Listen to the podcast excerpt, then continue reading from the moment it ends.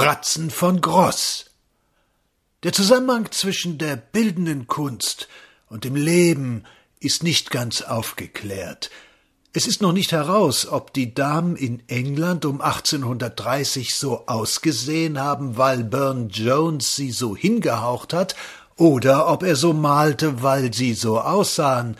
Jedenfalls waren sich beide einig, der Maler und seine Zeit, und so war alles in bester Ordnung. Der Karikaturist hat's schon schwerer.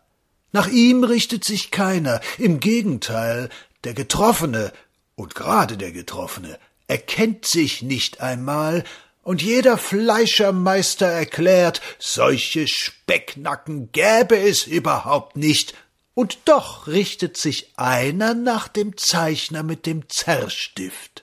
Der Sehende richtet sich nach ihm, sicherlich hat Spitzweg viele veranlasst, mit seinen Augen zu sehen. Und was der alte Simplicissimus auf diesem Gebiet geleistet hat, wisst ihr noch alle.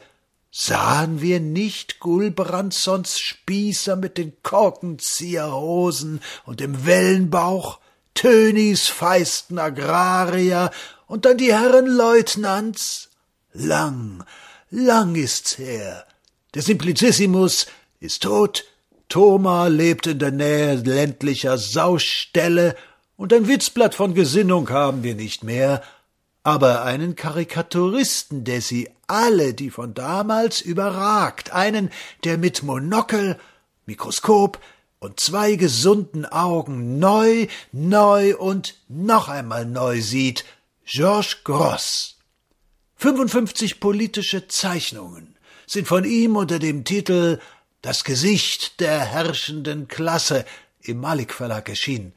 Neben der Mappe Gott mit uns das meisterlichste Bildwerk der Nachkriegszeit. Die deutschen Gesichter haben sich verhärtet.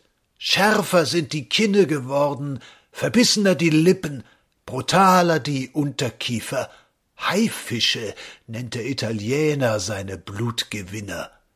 Und ich weiß keinen, der das moderne Gesicht des Machthabenden so bis zum letzten Rotweinäderchen erfasst hat wie dieser eine. Das Geheimnis, er lacht nicht nur, er hasst. Das andere Geheimnis, er zeichnet nicht nur, sondern zeigt die Figuren, welch patriotischen Hammelbeine, welche Bäuche mit ihrem Lebens Dunst ihrer gesamten Lebenssphäre in ihrer Welt, so wie diese Offiziere, diese Unternehmer, diese uniformierten Nachtwächter der öffentlichen Ordnung in jeder einzelnen Situation bei Gross aussehen, so sind sie immer ihr ganzes Leben lang.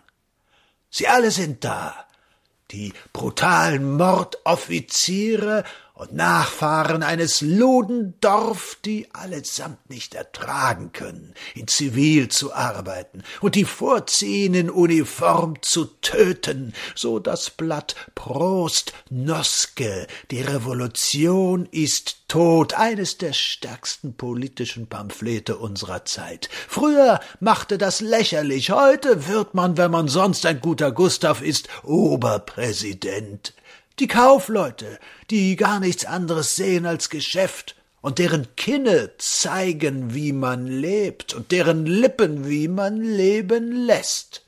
Die Viechskerle von Soldaten, Bulldoggen und Sergeanten des kaiserlichen Heeres, Herren und Generale, einen bezaubernden, immer wiederkehrenden Typus eines Waschlappen, Demokraten mit Pelerine, Umhängebart, Schlapphut, Regenschirm und der jeweils nötigen Überzeugung.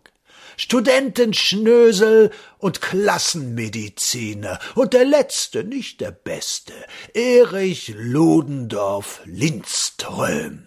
Gross hat sich liebevoll in dieses Gesicht versenkt. Es ist dem Gesicht nicht gut bekommen, aber Vater Hindenburg ist auch nicht ohne. Und all das ist von neuer Formulierung. Ob Gross der Erste war, weiß ich nicht. Er muss Väter gehabt haben, Primitive, die ersten Expressionisten. Alle, die aus der Haut und aus der Samtjacke fuhren und die Malerei wieder den geistigen Künsten zuführen wollten, aber er ist doch der erste von ihnen allen.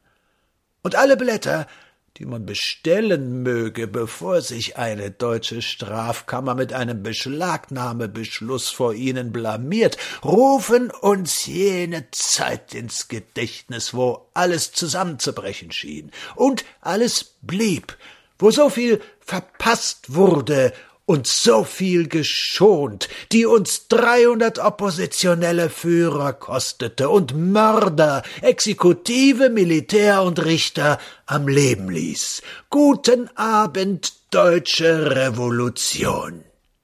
Der Hakenkreuzwirt, der Wenn und Aber Demokrat, der verhetzte Student, der gefügige Staatsanwalt, der grauenhafte, sture Kleinbauer. Sie werden das Heft nie zu sehen bekommen, weil bei uns ja alle nebeneinander leben und zumal unbequeme geistige Regungen gern unbeachtet bleiben.